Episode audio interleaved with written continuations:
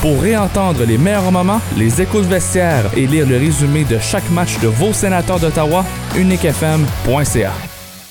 Cette émission est une présentation Intersport Productions. 94.5 Unique FM, les micros sont ouverts. Bienvenue dans le vestiaire. Il y a comme une odeur d'esprit d'équipe.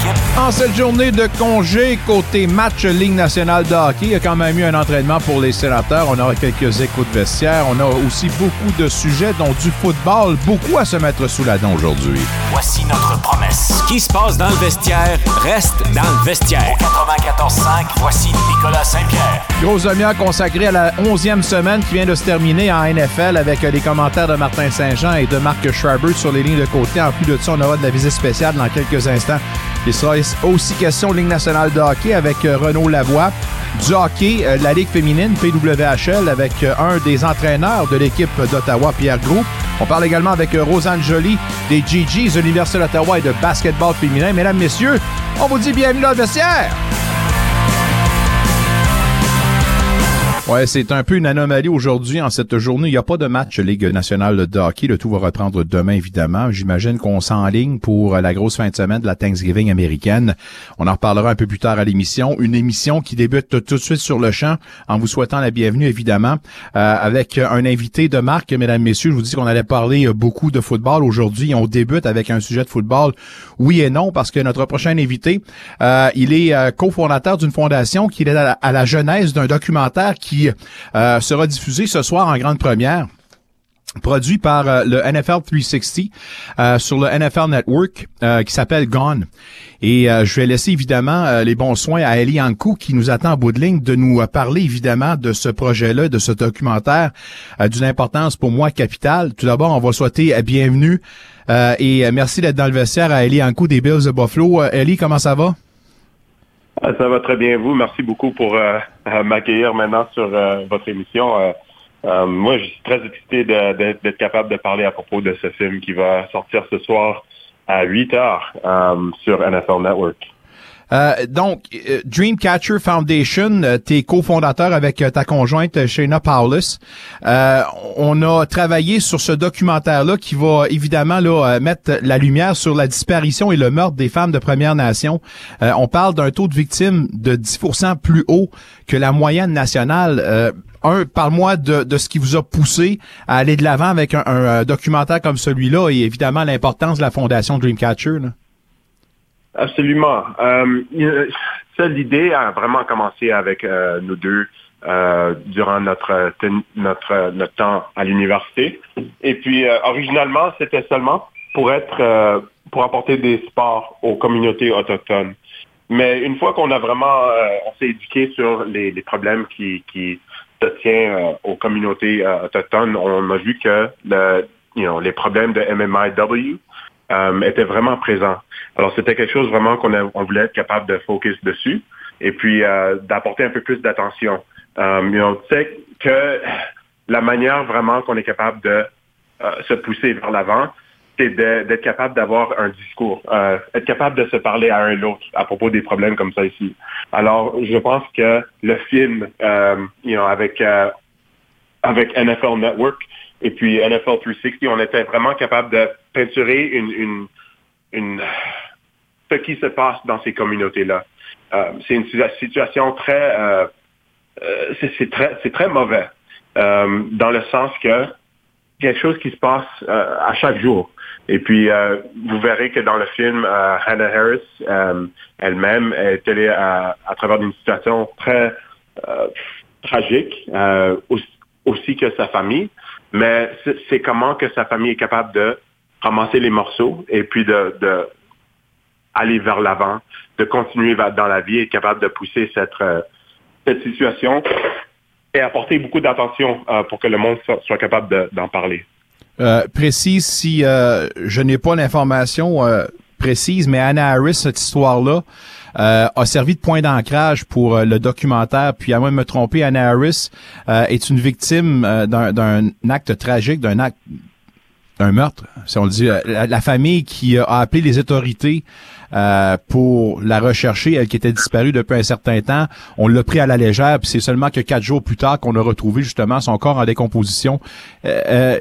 Euh par-moi de l'impact que ça a eu pour vous autres, puis quand même, est-ce qu'on peut parler d'un mal pour un bien? Parce que cet événement-là a servi d'amener ou de ramener l'attention sur ce problème-là, non?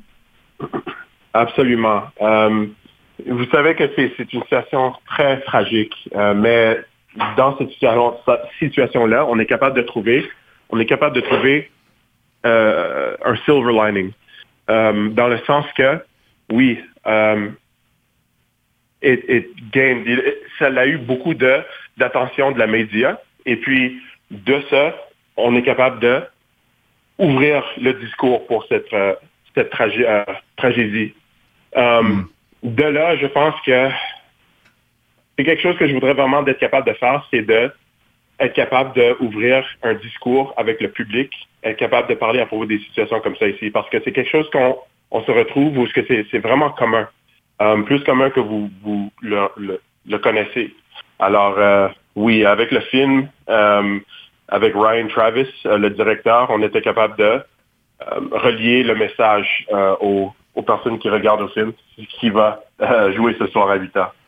Comment s'est faite l'approche, Ellie? Est-ce que c'est la fondation Dreamcatcher qui, qui a fait les premiers pas pour venir à bout du document ou c'est vice-versa? je dirais que c'était quelque chose que on, on puis moi et notre organisation, on, faisait beaucoup de travail pour apporter de l'attention à, à, cette situation ici, MMIW.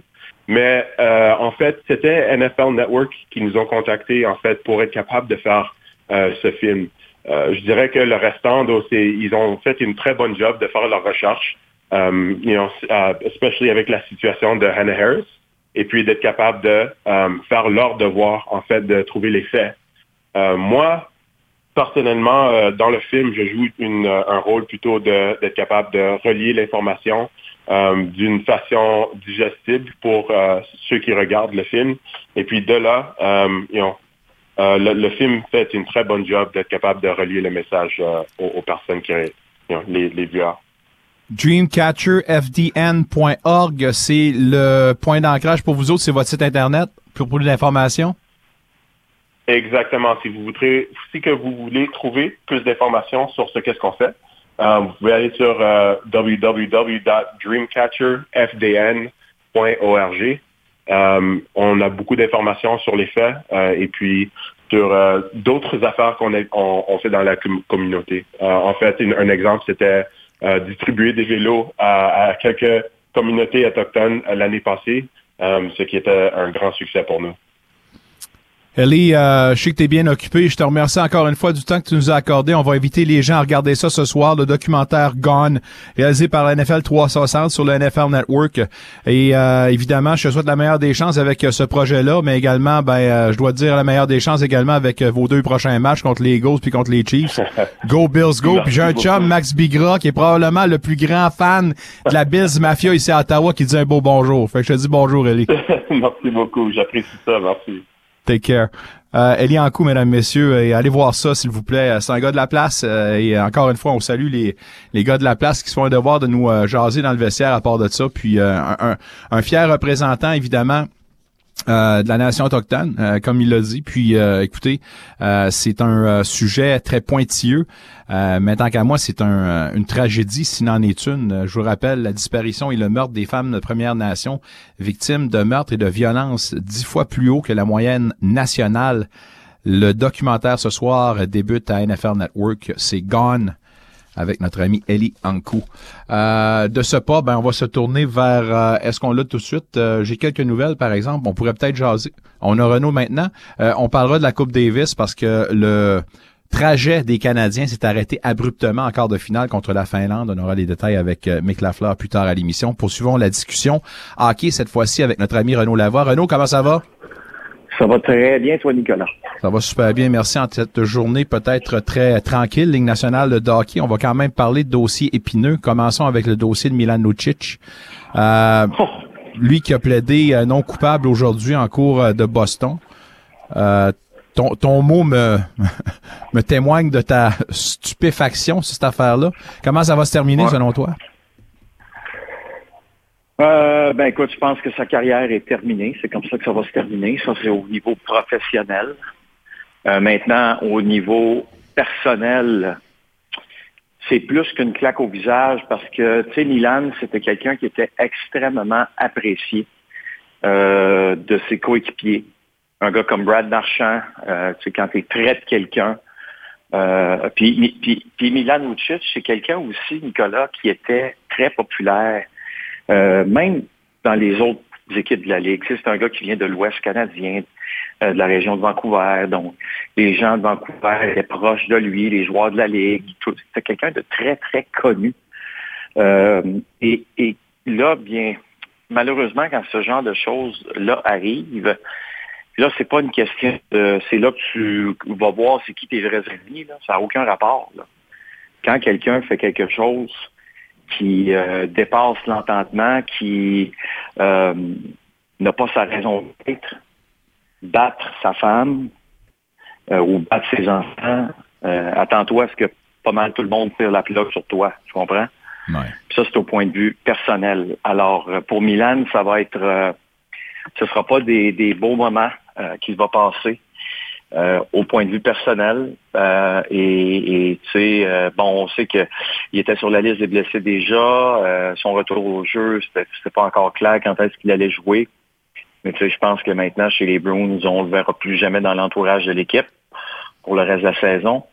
Euh, puis chez ses coéquipiers, bien, c'est sûr qu'il va y avoir une coupe d'appels qui vont être faites là. Mais au-delà de tout ça, même si Milan Lucic s'excuse, et c'est ce qu'il risque de faire, éventuellement, c'est de s'excuser à tout le monde. Ce sont des choses qui sont, euh, selon moi, d'une certaine façon impardonnables. Tu ne peux pas être associé à un batteur de femmes, à un violeur d'enfants, à un batteur d'enfants, de, quelqu'un qui abuse des autres euh, de cette façon-là, c'est épouvantable. Et euh, il y a, là, il va y avoir beaucoup, beaucoup de chemin à, faire pour Milan. Euh, je pense que la première chose qu'il devrait faire, c'est d'aller immédiatement à des intox. Là. Euh, puis, mais ça lui appartient. Puis après ça, ben, écoute, essaie de devenir un meilleur homme, une meilleure personne, mais ça va prendre énormément de temps. C'est pas, c'est pas une situation qui est facile du tout. Non, évidemment, puis en espérant qu'un événement comme celui-là puisse sensibiliser d'autres personnes et aider justement à éviter d'autres euh, ah. incartades de cette euh, nature. Moi, je te dirais une des choses, une des choses, là, quand tu as un problème avec euh, que ce soit, peu importe la substance, là, commence par régler ça comme problème, ça se peut que tu aies moins de problèmes par la suite. Mais ça, c'est seulement, seulement moi qui dis ça. C'est sagement dit, par exemple. Euh, un autre dossier, ESPN.com, Greg Wyshynski, euh, qui parle d'une euh, World Cup allégée. Si on s'entend, la Coupe du Monde, on en avait parlé avec euh, Monsieur Batman la semaine dernière, puis on savait déjà les intentions. Donc, une version allégée qui inclurait cependant le Canada, les États-Unis, la Finlande et la Suède en 2025 considérant que le ben club, considérant que la Ligue s'en va probablement aux Olympiques en 2026, on a-tu vraiment besoin de ça? Moi, je pense que non. Mais tu sais, ça fait longtemps que la Ligue veut aussi organiser ce qui pourrait ressembler à une Ryder Cup. Donc, euh, tu sais, les Nord-Américains versus les Européens. Donc, c'est possible qu'on voit ça. N'oublie pas qu'il y a beaucoup de très bons joueurs suisses qui évoluent dans la Ligue nationale. Nico Ischer en est un bon exemple. Euh, et tu as de très bons joueurs allemands, comme tu le sais. Hein? Euh, il y en a un bon qui joue du côté de, de, de, Edmonton en Leon Dreisaitl. Euh, donc, j'espère qu'on va euh, y aller de cette, avec cette formule-là, une espèce de tournoi là, qui pourrait vraiment être le fun. Est-ce qu'on a vraiment besoin de ça? Moi, je te dirais non. Personnellement, on n'a pas besoin de ça. Euh, mais la Ligue nationale s'est faite rabrouer, je te dirais, énormément par l'Association des joueurs dernièrement sur le manque de compétition internationale. Euh, puis c'est pas pour rien que la source à peu près de toutes les euh, pour, tous les journalistes, c'est Marty Walsh qui est le nouvel le nouveau directeur de l'association des joueurs. Donc euh, c'est lui qui pousse ça depuis plusieurs mois, depuis son arrivée. Les joueurs veulent ça aussi. Mais si tu me poses la question, est-ce que la Ligue nationale a besoin de ça? Non, la Ligue nationale n'a pas besoin de ça. Elle a besoin peut-être plus d'une participation aux Jeux olympiques puis qu'à tout par, la suite, après une participation au jeu, deux ans plus tard, on a une Coupe du Monde. Donc, à tous les deux ans, tu aurais, des événements internationaux. Euh, mais euh, une Coupe Rider de cette façon-là, je trouve que ça arrive un peu sur comme un cheveu sur la soupe. Je dis pas que ça va être mauvais, mais oublie pas que les Russes n'y seront pas. Puis dès que tu exclus, d'après moi, une nation comme celle de la Russie, tu t'enlèves de très bons joueurs. Par contre, c'est la chose à faire, tout le monde en convient, là, avec ce qui se passe en, Ukraine. Mais, mais ceci étant dit, euh, ça va enlever un peu de, euh, je dirais, de charme à cette compétition. Je me demande sérieusement le bienfait d'une affaire de même, considérant qu'en 2026, tout indique qu'on sera aux Olympiques. Alors, euh, bref, on y reparlera, mais j'ai l'impression que ça sera un coup d'épée dans l'eau. une grosse portion de notre discussion, je voulais la concentrer là-dessus, la venue du des Kings à Québec. Le ministre ah. Girard qui a défendu sa décision aujourd'hui, disant qu'il y avait 10% des chances de ramener Nordique dans une éventuelle expansion. Euh, un, ton commentaire là-dessus, puis est-ce que tu... En anglais, il dit c'est euh, clear, as muddy water, quelque chose de même, là, mais c'est quasiment ça. Les, propos de M. Girard, on semblait tenter de patiner puis d'expliquer un peu une affaire qui est quasiment inexplicable. Mais dans le fond, là, il y a deux choses. Premièrement, pour ce qui est des Kings, il y a déjà plus de billets qui sont vendus aujourd'hui qu'à pareille date la dernière fois que les Canadiens sont venus à Québec. Donc, en partant, euh, même s'il y a eu un tollé, il y a quand même un engouement à Québec pour euh, justement voir les Bruins contre les Kings et les Panthers contre les Kings. Ça, c'est le premier élément. Deuxième élément, tu me parles d'une expansion. Premièrement, pour qu'il y ait une expansion, il faut que tu mettes les dollars sur la table. OK? Mhm. Est-ce que dans la dernière expansion, il y a quelqu'un au Québec qui était prêt à mettre les dollars sur la table, 500 millions américains, la réponse à cette question, là, Nicolas, c'est non. Personne qui voulait mettre l'argent. OK? Il n'y a pas. Si tu ne mets pas les dollars sur la table, ben, tu n'auras pas l'expansion. Alors maintenant, deux choses. L'amphithéâtre, il est là. Il attend une équipe de la Ligue nationale. Deux, à part le gouvernement du Québec qui veut amener une équipe au Québec, est-ce qu'il y a des hommes d'affaires qui sont prêts à mettre un milliard de dollars américains donc, 1 milliard 400 millions canadiens pour amener un club à Québec. Je pense que si je te disais la phrase suivante, poser la question, c'est y répondre, je pense que la réponse est non. OK? Alors, à partir de ce moment-là, le 10% je le comprends, peut-être que dans la tête du ministre des Nordiques, parce que c'est comme ça qu'on l'appelle à Québec, euh, peut-être que dans sa tête, le 10% c'est à cause que Gary Bettman est là, Gary Bettman ne veut pas nécessairement de club à Québec. Peut-être. Peut-être que dans sa tête, c'est ça. OK, mais c'est qui tes gens d'affaires qui vont mettre un milliard de dollars américains à Québec? Je ne les connais pas. C'est pas Pierre-Carl Pellado qui va faire ça, là. Alors, c'est qui? Je ne dis pas que Pierre-Carl Pellado ne pourrait pas devenir un partenaire dans un groupe, mais, mais qui vraiment à Québec est prêt à mettre autant d'argent? La famille des Marais? Je pense pas, non. Alors qui? Si c'est pas la famille des Marais, si c'est pas la famille Pelado, qui au Québec va... La famille Saputo? Non. Alors, il reste qui, là? Tu comprends ce que je veux dire? Ce ne sera pas la famille Bronfman non plus, là. Alors, coudon, ça va être qui? écoute, je, je, vois pas comment c'est possible présentement des fois, quand le train passe, il faut que tu sautes dans le train. Le train il est passé avec l'arrivée des euh, Golden Knights il y a six ans. Québec aurait pu avoir cette opportunité-là, Nicolas, il y a six ans. Ça coûtait 500 millions de dollars américains. on les a refusés, euh, Renaud. On, a refusé le, bid de Québec, sachant qu'on s'en allait à Seattle. totalement faux. Totalement faux. Non? Totalement faux. Ben non, il n'y a jamais... Il a jamais personne qui a mis un chèque de 500 millions américains sur la table. Non, mais quand il y a eu quand même les candidats, les villes candidates, on a dit, on, a rabroué Québec disant qu'on on, croyait pas la candidature viable à ce moment-ci. C'est ce qu'il avait dit. OK, mais si, si là, si le propriétaire, s'il y a quelqu'un qui arrive, là, moi, admettons, là, quelqu'un me dit, hum, hey, euh, Renaud, on croit vraiment pas là, que euh, Belleuil, je te dis n'importe quoi, c'est la ville où je vis, là, est prête à accepter un nouveau stade de football. OK? Ah non, t'es, ou, est prêt à accepter une expansion de hockey. Là, ben, si moi, là, je décide là, que 500 millions de dollars américains, je ne veux pas le mettre sur la table, déjà là, j'en aurais pas d'expansion à Belleuil, tu comprends? Ouais. Mais si les gens doutent de moi, puis je, ra- je rajoute 100 millions, puis je mets 600 millions sur la table, je pense-tu, Nicolas, qu'ils vont dire non à 100 millions de dollars américains de plus, ou ils vont dire oui? Ah Non, c'est sûr. Je comprends la logique. Ils vont dire oui. Tu sais, je veux dire que c'est comme quelqu'un qui arrive qui dit Hey, euh, ta maison est à vendre, là. OK, ma maison est à vendre. Euh, c'est écrit euh, 700 000. Ouais, ça vaut pas 700 000. Euh, ça vaut 600 000. Mais j'en ai un autre qui arrive à, à 800 000. Je vais-tu le vendre à celui qui me dit que non, ça vaut pas 700 000? Ou je vais le vendre au gars qui me dit que ça vaut 800 000? Ouais, ouais. On va le vendre au gars à qui ça va. Alors, à, à- à la fin de la journée, on a bien beau virer ça comme on veut. Si, et, et là, je ne veux pas critiquer euh, Pierre-Carl Pelado, c'est pas ça l'objectif, OK? Mais il y avait une façon d'amener l'équipe, une, une expansion au Québec. Il y avait une façon de le faire. Peut-être que ça aurait coûté plus cher que, que Vegas, peut-être, ou peut-être que non. C'est pas ça que je dis.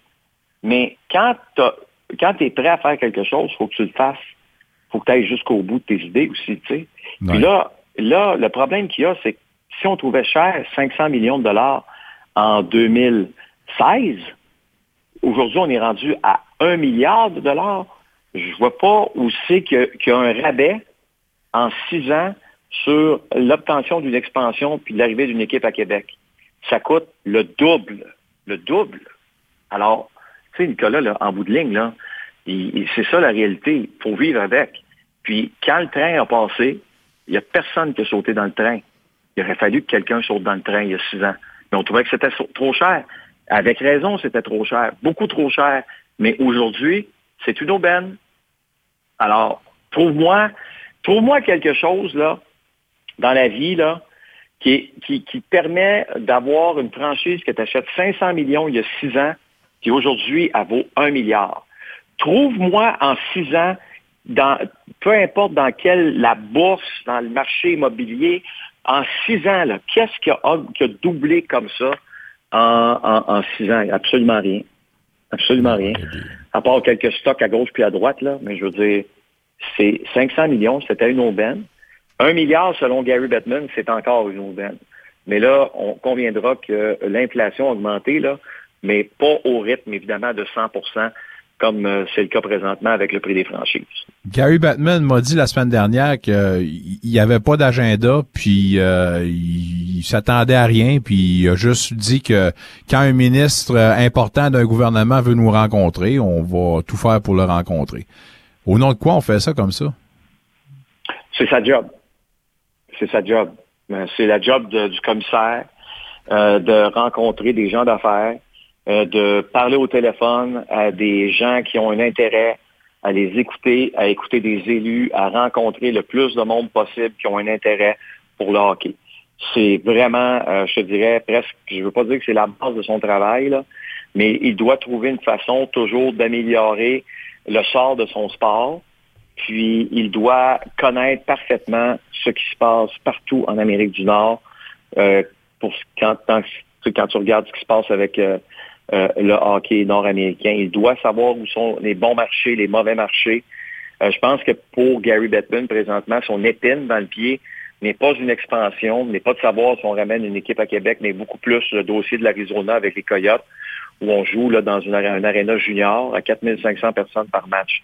Euh, même si euh, Gary Bettman nous dit que euh, c'est pas un gros problème, c'en est un, qui doit être réglé le plus rapidement possible. Puis ça, c'est son vrai problème présentement, Gary Bettman.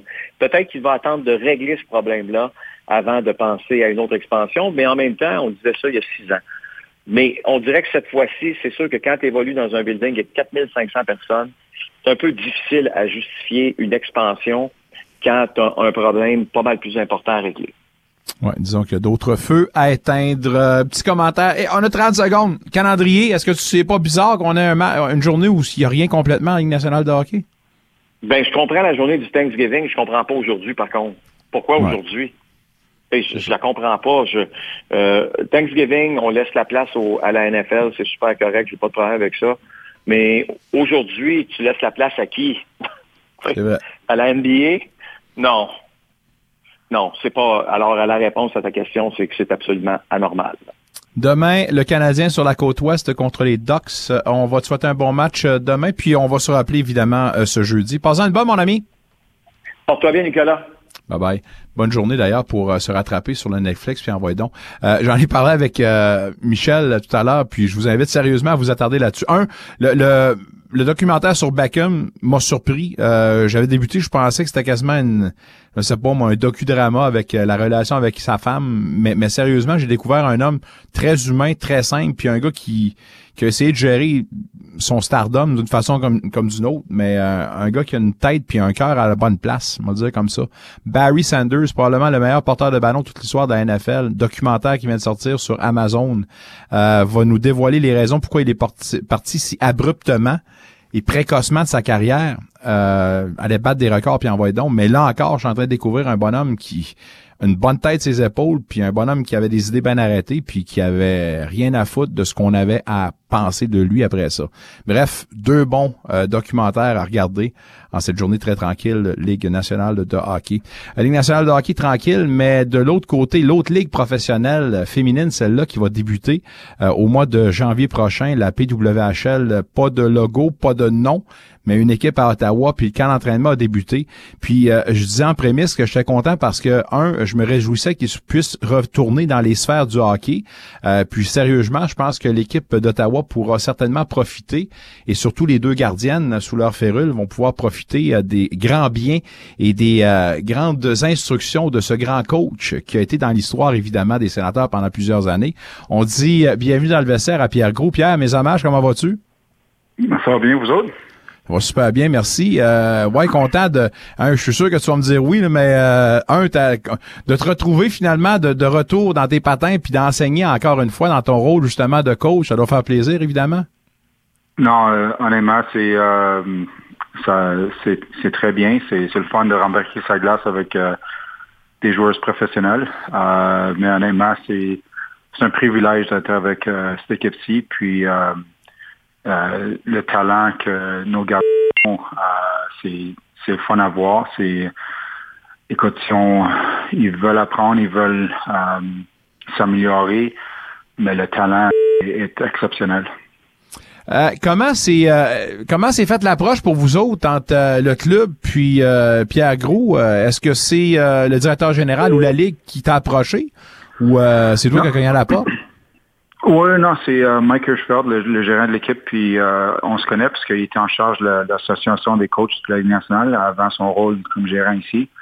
Euh, on s'est contacté les deux, puis il dit, écoute, ce sera le fun que tu peux venir rejoindre notre équipe et aider nos gardiennes. Puis, écoute, c'est quelque chose que, aussitôt que j'ai entendu l'appel, c'était un oui certain parce que évidemment, on habite encore à Ottawa, dans l'ouest de la ville, puis c'était une opportunité que, à l'âge, que je suis rendu, c'était euh, un défi que je n'avais pas pris avant. Puis euh, c'était un mouvement historique, évidemment, avec euh, la Ligue.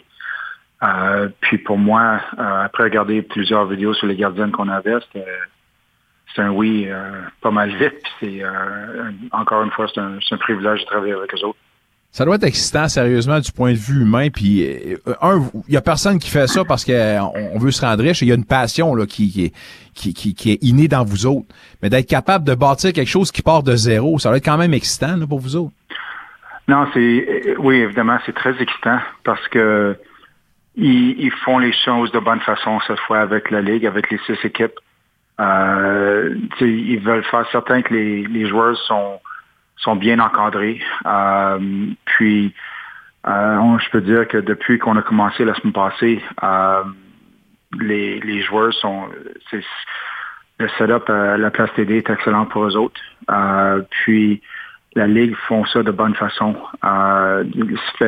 écoute, ça fait plusieurs années que les, les joueurs de professionnels ils, méritent une ligue qui est faite de bonne façon. Puis les 30 joueurs qu'on a au camp d'entraînement sont très excités d'être ici. Ils veulent apprendre, puis ils veulent, on veut bâtir ça de, la bonne façon. Euh, puis c'est complètement mérité, mais c'est euh, Emirates McMyer qui est évidemment notre gardienne qu'on a euh, pris dans les trois premiers. Euh, est exceptionnelle comme, gardienne. Puis on a Sandra Abschreider de, de l'Allemagne, Chantal McQuiggy qui vient d'ici de la région d'Ottawa, puis Samantha Ridgewell qui vient du Manitoba. C'est quatre gardiennes en ce moment que euh, sont joués d'être ici. Puis c'est une opportunité, une grande opportunité pour euh, pour partir la ligue euh, historiquement, mais aussi pour démontrer le talent au monde de toi que les joueurs y ont. c'est le fun à voir. En nom avec euh, Pierre Gros de l'équipe euh, d'Ottawa de la nouvelle Ligue PWHL. Vous êtes dans le vestiaire jusqu'à 19h au 94.5 Unique FM. Euh, si on parle et on s'arrête sur euh, qui va être, ben écoutez, là, je pense que j'apprends rien à personne, la gardienne numéro un, j'imagine, pour débuter la, la, saison. au niveau du talent, au niveau du développement, où est-ce qu'elle est rendue? Qu'est-ce que l'équipe d'Ottawa pourra profiter avec McMyer? Écoute, Emirates, euh, sa lecture du jeu est, exceptionnelle. C'est pas un, gardien de gros gabarit, mais sa lecture du jeu était exceptionnelle. Son mouvement latéraux, euh, c'est incroyable comment elle peut se déplacer. Euh, son positionnement, évidemment, est plus petit gabarit, il faut qu'elle soit en position optimale, mais sa lecture de jeu, c'est exceptionnel son mouvement latéraux, écoute, aujourd'hui, on a eu une petite joute entre, les deux équipes. Puis, euh, écoute, elle a fait un arrêt que six mois autour, on a essayé de faire ça, on sera encore sur la glace, pris, sur la glace. Mais son déplacement, latéraux est exceptionnel. Puis, c'est lecture de jeu. Euh, c'est une, une, jeune fille qui, veut apprendre à chaque jour, qui veut s'améliorer. Euh, puis, elle démontre pourquoi que c'est est vraiment une des meilleures gardiennes au, Canada. Euh, elle démontre à chaque jour ses habiletés, euh, mais c'est surtout son, sa lecture de jeu, son déplacement latéraux et son positionnement. Dans, ma prochaine question, je t'en pose une dans la même. Un, est-ce que ton coaching a changé entre ton passage avec les sénateurs, puis est-ce qu'on doit noter une évolution déjà dans un si court laps de temps euh, des techniques d'enseignement. Puis est-ce que tu coaches McMyer ou tu es protégé en ce moment de la même façon? Ton approche est-elle la même chez les hommes que chez les femmes? Mais écoute, c'est euh, coacher un gardien, c'est coacher un gardien, peu importe euh, femme ou homme, c'est la position. alors c'est la même technique, c'est la même chose. pour moi, en ce moment, c'est de m'ajouter la, la game des femmes. Euh, il y a des petits changements, il y a des petites choses ici et là qui sont, qui sont différentes. Mais euh, en mode d'enseignement, euh, écoute, depuis que j'ai laissé les sénateurs, j'ai toujours regardé les, les, gardiens de la Ligue nationale. J'ai toujours regardé les nouvelles tendances qui, arrivent dans la technique des gardiens. Mais au bout de la ligne, j'ai mes croyances comme entraîneur que je dois croire qu'un gardien doit, doit faire. Alors, ça, ça, ça change pas. On évolue toujours à chaque année, à chaque, à chaque jour comme entraîneur, comme joueur. Alors, pour moi, c'est, j'essaie de, j'essaie de m'évoluer comme, comme entraîneur. Mais pour qu'il y ait de la position, euh, un gardien, c'est un gardien. La, la, la joute se joue de la même façon. Euh, c'est juste qu'il y a des, petites euh, des petites affaires ici, puis là, qui, qui, changent la, la game des hommes versus la game des femmes. Mais euh, c'est des fois je suis sur la glace, puis tu, vois les, les femmes se déplacer sur la glace, puis lancer la rondelle, puis les, passes, les, coups de patin, c'est euh, le talent. Euh, une fois que les personnes vont voir en personne le talent qui est sur la glace, c'est exceptionnel à voir. Il n'y a pas de, de, calendrier officiel qui a été dévoilé. Est-ce que vous vous alignez vers le début de la saison? On parle du 1er janvier prochain. Est-ce que c'est effectivement la date qui est encerclée? Oui, je pense que la, la devrait sortir euh, d'ici bientôt. Euh, mais c'est à l'entour du début janvier qu'on s'aligne. Euh, puis je pense que les partisans vont avoir la chance de, voir la cédule puis de pouvoir procurer des billets dans les prochains jours, peut-être cette semaine ou la semaine prochaine. Euh, mais je pense que c'est un c'est quelque chose que les, personnes d'Ottawa devaient venir voir à la place TD, de, venir voir. Euh, parce qu'une fois qu'ils vont rentrer puis voir l'équipe jouer, ils vont voir que c'est du talent et c'est du hockey. Euh, c'est du très bon hockey. Et sans vouloir te peinturer dans le coin puis te faire parler au nom de ton entraîneur, mais est-ce qu'on peut parler des premières coupures? Tu as parlé d'une trentaine d'athlètes qui sont en ce moment au, camp. Euh, à quand on s'est donné le temps pour euh, pouvoir travailler avec un aliment qui va ressembler, bref, à celui qu'on va euh, présenter pour débuter la saison? Ben, je pense que, ce qui arrive en ce moment, c'est que on, on, va aller il y a un, camp pré-saison, un, tournoi pré-saison qui va se passer dans les prochaines semaines avec les autres équipes de la Ligue. puis je pense à quelque temps au mois de décembre, on va avoir les coupures, l'équipe finale pas mal. mais je pense que qu'est-ce qui, qui est bon pour nous, c'est que on a un camp d'entraînement qui est, qui est pas mal, euh, pas long, mais qui on a beaucoup de temps à comprendre. Vu que c'est une équipe nouvelle, c'est comme une équipe d'expansion. On veut savoir les joueurs qu'on a, on veut savoir que qu'est-ce qu'on a comme, comme équipe, qui qui va faire bien avec qui, puis quels joueurs qui vont jouer euh, de la façon que Carla McLeod veut qu'on joue. Alors, ça nous donne, ça donne beaucoup de temps à voir qu'est-ce qu'on a sur la glace.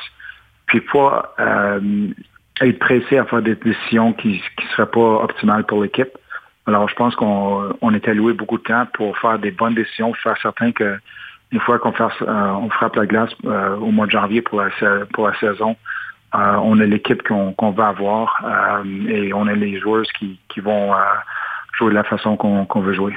Maintenant, tu es avec l'équipe d'Ottawa. Ça veut-tu dire que tu es maintenant retraité de ton travail en immobilier? oui, pas mal, oui. Euh, écoute, quand je quand j'ai laissé les sénateurs, euh, première chose que mes enfants ont dit, c'est euh, n'importe quel autre emploi que, que j'avais dans le hockey, on, devrait déménager. Alors ça, c'est la première chose que les enfants ils ont dit il y avait 12 ans autant. Alors ils ont dit, ils ont posé la question est-ce qu'on déménage encore? Puis on a fait une décision familiale de rester en ville ici, où ils ont beaucoup, beaucoup d'amis, euh, sont, sont impliqués dans leur mineur ici à Carlton Place, euh, sont, sont impliqués avec leurs amis. Alors, on a fait une décision familiale de rester en ville et j'avais ma, ma licence d'agent immobilier. Alors, j'ai décidé, mais écoute, j'ai eu d'autres opportunités peut-être d'aller en quelque part d'autre, mais pour, pour la famille, c'était une bonne décision de rester à la maison. Puis, euh, cette opportunité est, est arrivée au bon moment. Content pour toi. On salue les gens de Carlton Place à part de ça. Puis content de te voir de retour euh, dans les sphères du hockey. On va s'en parler très, très bientôt. Tente de nous jaser, nous autres, notre adversaire est toujours ouvert, euh, Pierre. Mais entre-temps, ben, passer euh, ben, un bon camp d'entraînement, le beau de Cambronne pour l'équipe. Puis quelque chose me dit qu'on va s'en, s'en reparler bientôt, Pierre. Oh, n'importe quand, plaisir. Puis ouais, écoute, une fois que vous allez voir les, joueurs sur la glace, vous allez, vous allez être vous allez voir comment que le talent est exceptionnel. Puis je pense que les personnes, les, les gens d'Ottawa et Gatineau vont voir que euh, on a un excellent produit, puis ça va être euh, ça va être fun de, de voir les, les, femmes jouer dans, dans, cette ligue. Soin, mon ami, on s'en parle bientôt. Parfait, merci. un gros, mesdames, messieurs, de l'équipe euh, ottavienne de la nouvelle Ligue professionnelle de hockey féminin débute euh, au début de janvier. On dit le 1er janvier, c'est la date qu'on encercle. On leur souhaite, mais les choses se déboulent rapidement. Hein? Partir de rien. Mais bon chance, et je suis sûr et certain que le spectacle sera rehaussé. Grosse première portion. Il y en a encore plein d'autres après la pause. Une grosse demi-heure pour parler de football avec nos amis Martin Saint-Jean et Marc Schreiber. Merci d'être là dans le vestiaire.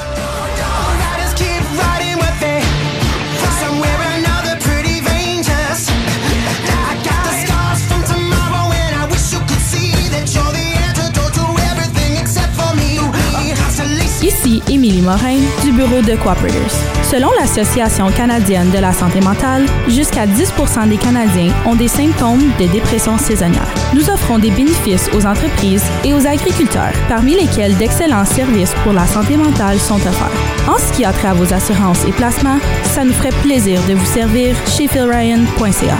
Cooperators, placement, assurance, conseil.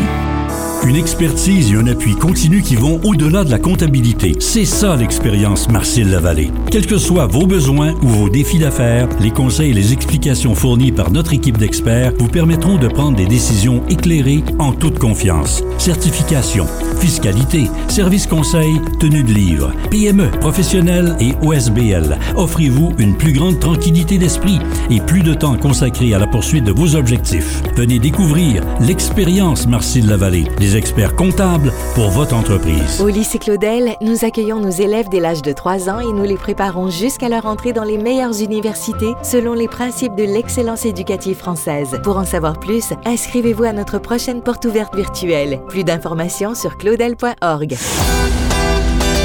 Vous aimeriez participer concrètement au développement d'Unique FM, votre radio communautaire? Si oui, je vous invite à participer à l'Assemblée annuelle du 22 novembre prochain à 19h à l'école élémentaire Horizon Jeunesse à Vanier. Si Unique FM vous tient à cœur, venez consolider son présent et construire son avenir.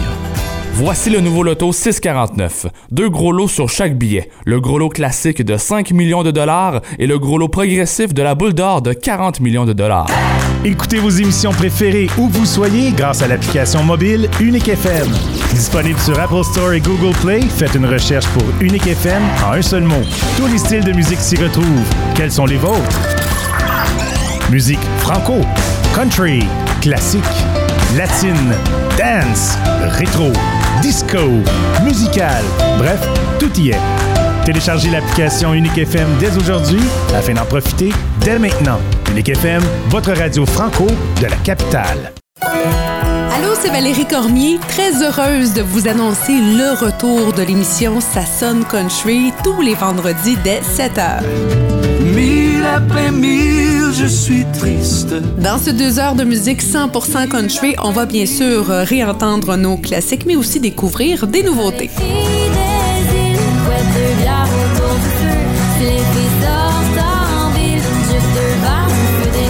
Ça sonne country avec Valérie Cormier, le vendredi à 7h au 94.5 Unique FM.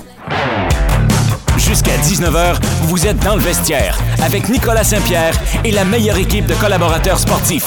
Au 94.5 Unique FM.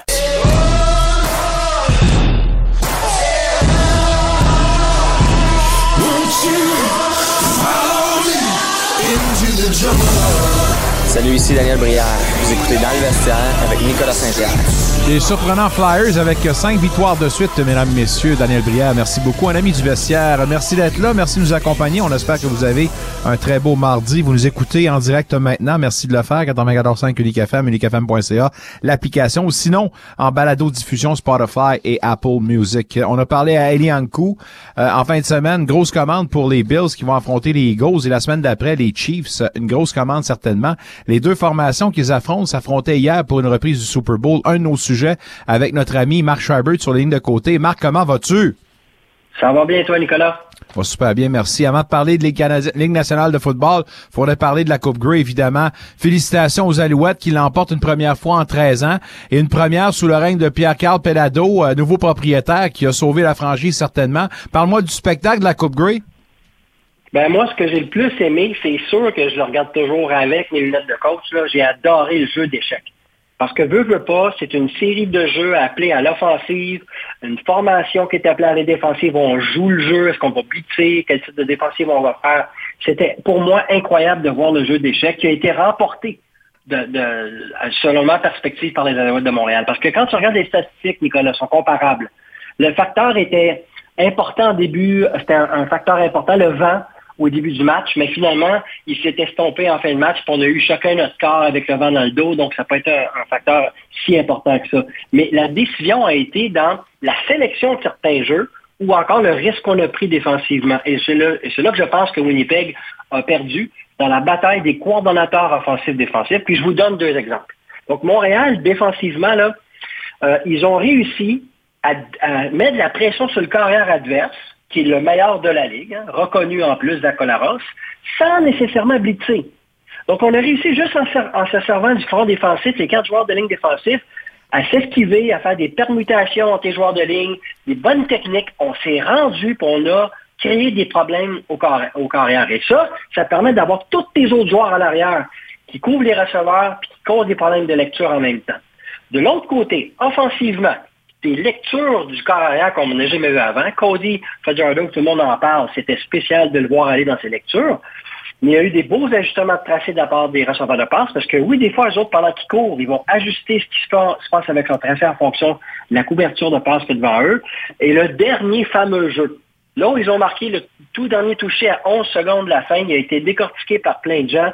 Nicolas, c'était une beauté à voir. Ils n'ont pas caché leurs intentions. La défensive de Winnipeg ont descendu le maraudeur. On appelle ça une couverture zéro. Et là, ils s'apprêtent à faire un blitz. Donc, on en voit beaucoup de gens, mais ce que ça fait, c'est que le milieu du terrain en zone profonde, il n'y a personne pour le protéger. Dès la levée du ballon, Le receveur a couru un tracé vers le centre du terrain. Fajardo avait besoin de deux secondes. D'ailleurs, quelqu'un qui arrivait dans son dos, juste eu le temps de déco- décocher la passe parce qu'il savait qu'il y avait un blitz qui arrivait. Et finalement, on a marqué un touché. On a risqué du côté de Winnipeg. On a perdu notre risque. Chapeau à, l'équipe et chapeau au coach. Ouais, chapeau aux Alouettes, mais chapeau également à Winnipeg, qui est là pour une quatrième fois quand même à cette classique-là. Ouais. Ils l'ont remporté deux fois, on je pense. Un match de quatre points. On, Ouais, c'est- ouais. les, les partisans qui sont gagnants. Le standard de la Ligue, certainement. Puis, euh, hâte Mm-hmm. de vous euh, voir célébrer pour ce défilé qui aura lieu euh, incessamment. On a annoncé d'ailleurs que ça allait se faire demain, si je ne me trompe pas. Exact, demain matin. Ouais. Bref, euh, bon party. Euh, Parle-moi un peu de- du match du lundi soir, la reprise du Super Bowl. Euh, un, euh, va falloir trouver une façon euh, de protéger un petit peu plus Jalen Hurts, puis de l'autre côté, ben Patrick Mahomes devra avoir, un, devra avoir un petit peu plus de support au niveau des, des, des attrapés parce que les receveurs hier n'ont pas fait le travail. Là. Ouais, mais en tout cas, moi, ce que j'ai aimé de ce match-là, c'est, oh mon Dieu, c'était le match du week-end, j'avais hâte de le voir, puis on était bien servis, tu sais, je veux dire. Oui. Tout le long du match, tu as l'impression que les Chiefs vont gagner le match parce qu'ils mènent toujours par euh, quelques points, puis finalement, on vient chercher le match du côté des Eagles, mais là, on, on se rend compte pourquoi c'est deux bonnes équipes. Ils sont bien équilibrés, ils sont bons de chaque côté du ballon. Mais ce que j'apprécie le plus, je pense, puis je dis pas moi que c'est mieux l'un que l'autre, mais clairement, il y a moins d'improvisation à l'offensive du côté des Eagles. Donc, je m'explique. Deux carrières mobiles. Hein? On sait que Jalen Hurts puis Pat Mahomes, si vous regardez leurs statistiques, ils gagnent des verges au sol. Mais pas de la même façon. Du côté de Jalen Hurts, parce qu'il y a un peu la physionomie, puis je vous dirais même des caractéristiques et des habiletés techniques et physiques d'un porteur de ballon, on a des jeux désignés pour lui pour qu'il court. Donc, tu vois, là, il reçoit le ballon, peut-être faire une petite feinte de rien comme si c'était pour faire une passe, mais là, les, les, joueurs de ligne s'installent, on lui fait un corridor, un corridor de course, puis il court, puis il court vraiment bien. Il a marqué d'ailleurs le, toucher gagnant de cette façon-là. Tandis que de l'autre côté, trop souvent, à mon avis, et parce qu'il est très habile, hein, quel carrière exceptionnel Patrick Mahomes pour improviser. Donc, quand il se passe quelque chose, il y a de la pression à gauche ou à droite, il s'esquive, il court, il lance le ballon en courant, ou encore des fois, on lui donne qu'on appelle des jeux à options. Donc, il y a l'option de courir, mais il y a l'option de passer le ballon, donc c'est pas nécessairement désigné à 100% Donc, plus de place à l'improvisation du côté des Chiefs, plus structuré et organisé, puis après ça, c'est une question d'exécution, tu l'as dit. Quelques, quelques passes de, attrapées de plus du côté de, des Chiefs, on gagne le match. Un peu plus de protection pour Jalen Hurts, puis on fait attention à lui un peu plus comme carrière, on marque plus de points. Donc, après ça, c'est une question d'exécution. Mais pour moi, ce que j'ai retenu, c'est ça. On improvise d'un côté, un peu moins de l'autre. Donc, ça, ça dépend de la philosophie de l'équipe, j'imagine. Il reste un tiers de la saison à faire. La onzième semaine est derrière nous maintenant. Trois choses qui retiennent ton ascension? Ben, écoute, au lieu de parler de matchs spécifiques, parce qu'on y reste effectivement là, à peu près ça, là, à chaque équipe, 5 6 matchs à jouer, j'ai décidé de regarder ça différemment. J'ai regardé des statistiques et puis euh, qu'est-ce qui se passe avec l'ensemble des équipes. Et donc, la première statistique qui me saute aux yeux, c'est qu'en fin de semaine, 65% des matchs, encore beaucoup, c'est gagné par moins de touchés. Fait qu'on parle souvent de parité dans cette ligue-là, et c'est vrai, mais sauf pour six équipes. Il y, a, euh, il y a six équipes qui, pour moi, sont pas dans le coup, puis je les regarde de la façon suivante. Quelles sont les équipes qui, présentement, le vent dans les voiles? Il y en a huit. Je t'ai nomme vite, vite, là, puis les, les, les, les, auditeurs vont pouvoir se reconnaître si c'est leur équipe. Les Eagles, les Ravens, les Browns, les Jaguars de Jacksonville, les Dolphins de Miami qu'on parle depuis le début de l'année, les Chiefs de Kansas City, les Lions de Détroit, oh mon Dieu, Ouais, les fait. 49ers. Ces huit équipes-là, au moins trois fois sur quatre, ils gagnent. Ils ont le vent dans les voiles, on joue bien. Il y en a six qu'on pourrait déjà tourner la page. Même si mathématiquement, ils ne sont pas éliminés, Nicolas, on joue tellement pas bien, on n'a pas des bons joueurs, ça va nulle part. Les Cards d'Arizona, les Giants de New York, les Panthers euh, de la Caroline, les Bears, ça va nulle part, les Titans, puis les Patriots qui ont deux victoires depuis le début de la saison. Pour moi, c'est deux équipes qu'on peut déjà commencer à penser à l'avenir. Mais attention, il y a 32 équipes dans cette ligue-là. Ça veut dire qu'il y a encore 18 que je mets à la catégorie. On est encore dans le coup. Il y a tellement d'équipes qui sont autour de 500 comme moyenne. On dirait qu'à chaque semaine, ils peuvent gagner. Donc, c'est ce que j'adore de la saison suivante. Elle est très difficile à déterminer. Et je pense que le deux tiers de la saison, tout est encore à jouer. Au football universitaire canadien, il faudra revenir sur les demi-finales nationales. Ah oui, parce que là, ça, j'avais, moi, il y avait deux choses que j'avais hâte de voir. La première, c'est qu'à la, la Coupe UTEC, cette fois-ci, qui jouait où on, mettait euh, sur le terrain le gagnant de la conférence Ontario, qui était l'Université Western. Alors, c'est premier au pays cette année. Il n'y a pas une offensive qui a marqué autant de points, qui a couru autant avec le ballon, qui jouait contre le gagnant de la Coupe, la conférence du Québec, qui sont les Caroline de Montréal. Puis on s'est dit, bon, on va voir, on va enfin comparer ces deux conférences-là. Ça semble être les deux meilleurs. Les Carabins gagnent 29 à 3. Western a à peine gagné une dizaine de jeux au sol dans tout le match. Ils n'ont pas été capables de s'installer au sol. C'est exceptionnel. Parce que c'est ça qui arrive quand on est trop unidimensionnel. On, finit par ne pas avoir le choix de passer le ballon. Puis ils ont au total huit revirements contre eux, l'Université Western. Fait que là, malheureusement, on a un système de football universitaire au, au pays où tu as quatre conférences, tu vis avec toute la saison, puis tu t'essaies de supposer entre les deux quelle est la réelle force. Là, tu viens de le voir. La conférence du Québec était vraiment supérieure à la meilleure équipe de l'Ontario.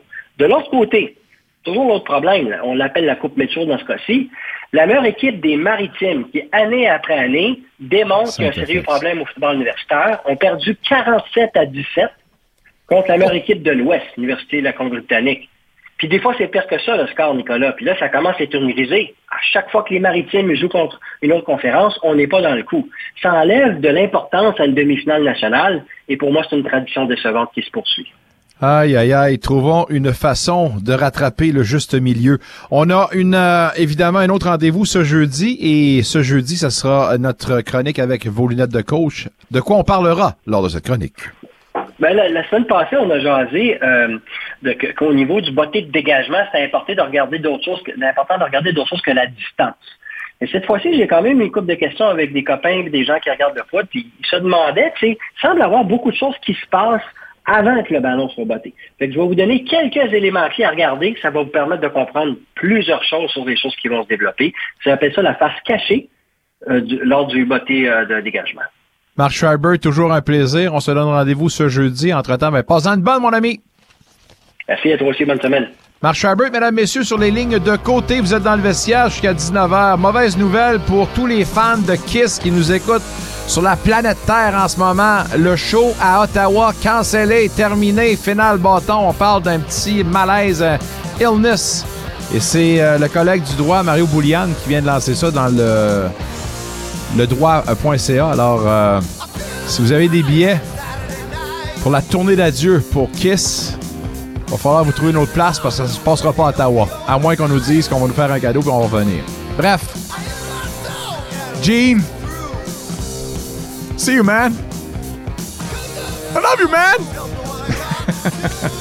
Kiss Army. Soyez salués. De retour dans le vestiaire dans quelques instants avec Martin Saint-Jean pour poursuivre la discussion football.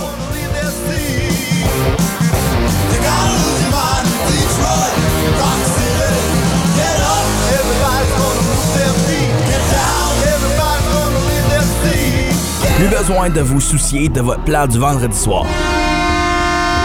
Et voilà, les sénateurs d'Ottawa ont des plans pour votre vendredi soir parfait. Voyez l'artiste masculin de l'année 2023 du CCMA Jade Eagleson se produire pendant les deux entrées, alors que les Sens affrontent les Islanders de New York à 19h30, le vendredi 24 novembre. Il y a un billet avec votre nom. Réservez dès maintenant votre vendredi soir au centers.com tickets. Go Sens Go! Saviez-vous qu'il est possible de travailler dans un milieu 100% francophone à Ottawa? Le Conseil des écoles catholiques du Centre-Est souhaite recruter la prochaine génération de directrices et de directeurs d'école. Joignez-vous à l'équipe de professionnels passionnés du CECCE E et profitez de conditions salariales concurrentielles, tout en œuvrant dans le plus grand réseau d'écoles de langue française à l'extérieur du Québec. Consultez le écolecatholique.ca carrière pour poser votre candidature dès maintenant. Salut tout le monde, ici Jonathan Desnoyers, animateur du Top 10 de Nick FM. Le samedi midi, je vous invite à venir découvrir nos 10 plus gros coups de cœur musicaux de la semaine. On est chanceux, on a de la très bonne musique franco sur nos ondes et on vous en fait profiter. Le top 10 d'Unique FM, chaque samedi à midi au 94.5 Unique FM.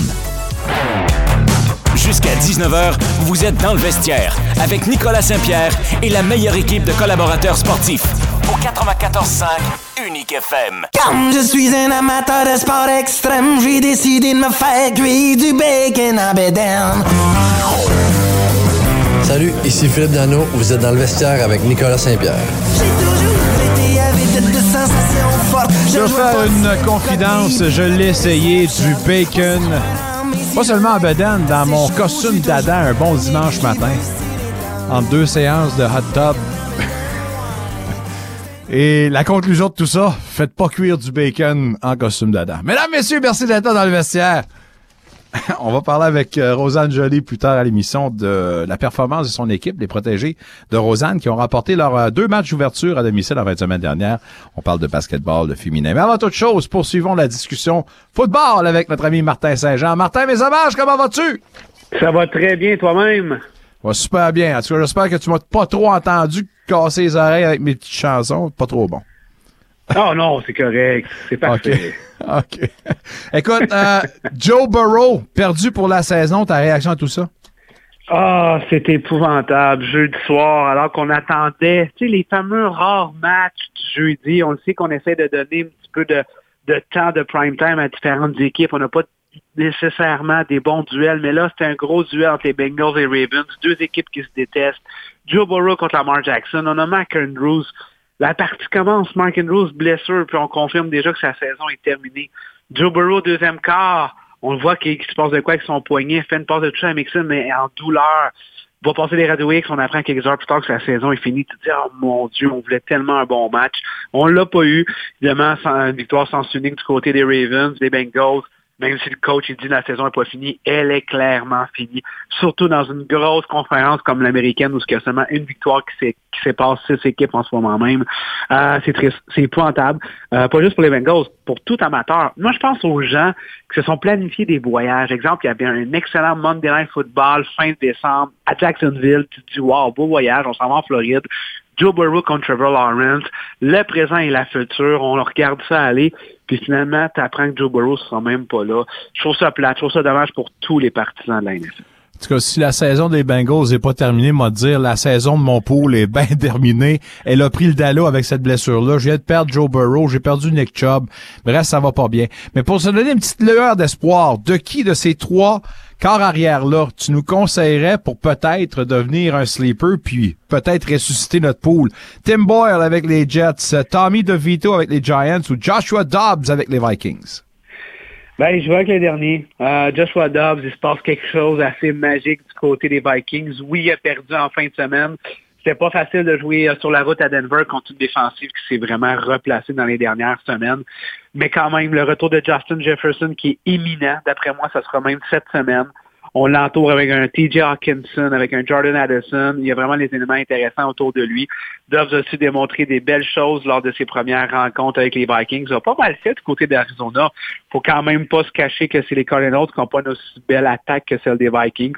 Donc, évidemment, entre les trois, j'hésite pas. Euh, je m'en vais chercher Josh Dobbs. N'empêche que De Vito a écarté, euh, a écarté bien des yeux avec sa performance pour les Giants. Euh, puis, écoute, en tout cas, je mettrais peut-être un vieux 2.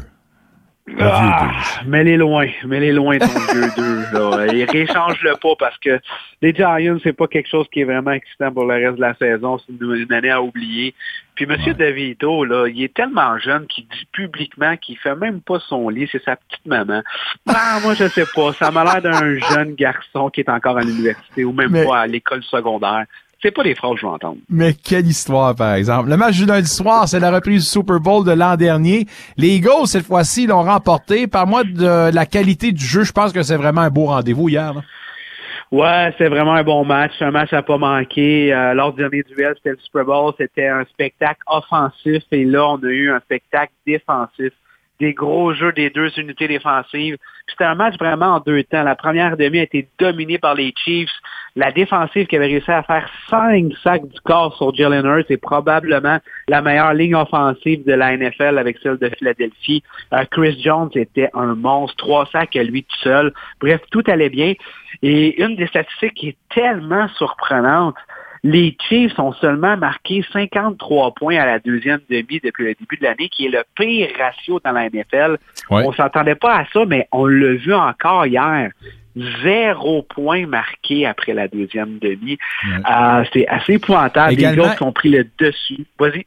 Également les Chiefs qui sont la pire équipe pour les euh, passes euh, pour les, euh, les passes échappées. Oui, 23 au total, puis, puis les, les, les, points après le, la deuxième demi, comme tu l'as dit. Mais à un moment donné, il faudra régler ce problème-là parce que je pense que ce qu'on a vu hier, c'est encore une fois que Mahomes ne semble pas avoir les outils.